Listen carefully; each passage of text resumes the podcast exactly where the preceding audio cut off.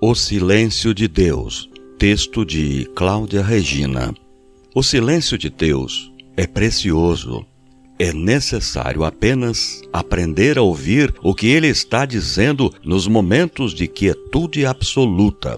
No Salmo 3, verso 8, está escrito: A salvação vem do Senhor. Sobre o seu povo seja a tua bênção, Selá. No Antigo Testamento, todas as vezes que a expressão Selá aparece num texto bíblico, ela indica que uma pausa deveria ser feita. Essas pausas eram necessárias para que o ouvinte ou o leitor meditasse no que havia sido dito ou lido.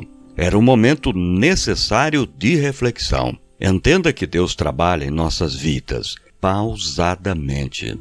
Por isso, aproveite esse silêncio ou aparente intervalo para crescer no conhecimento e na graça de Deus. Estes intervalos parecem difíceis de serem vividos, porque, quando nos colocamos diante do silêncio de Deus, é como se não encontrássemos evidências durante esse tempo de que o Senhor estivesse agindo em nosso favor. Fique em paz. Mesmo a mais bela partitura terá suas pausas, e quando o silêncio cobrir a plateia, o maestro continuará marcando o compasso para que todos os sons se harmonizem quando a melodia recomeçar. Sempre haverá esse tempo em Deus. Se você não consegue ouvir o que Deus está dizendo nesse momento, lembre-se do que ele já falou no seu coração. Muitas vezes nós seremos instruídos a agir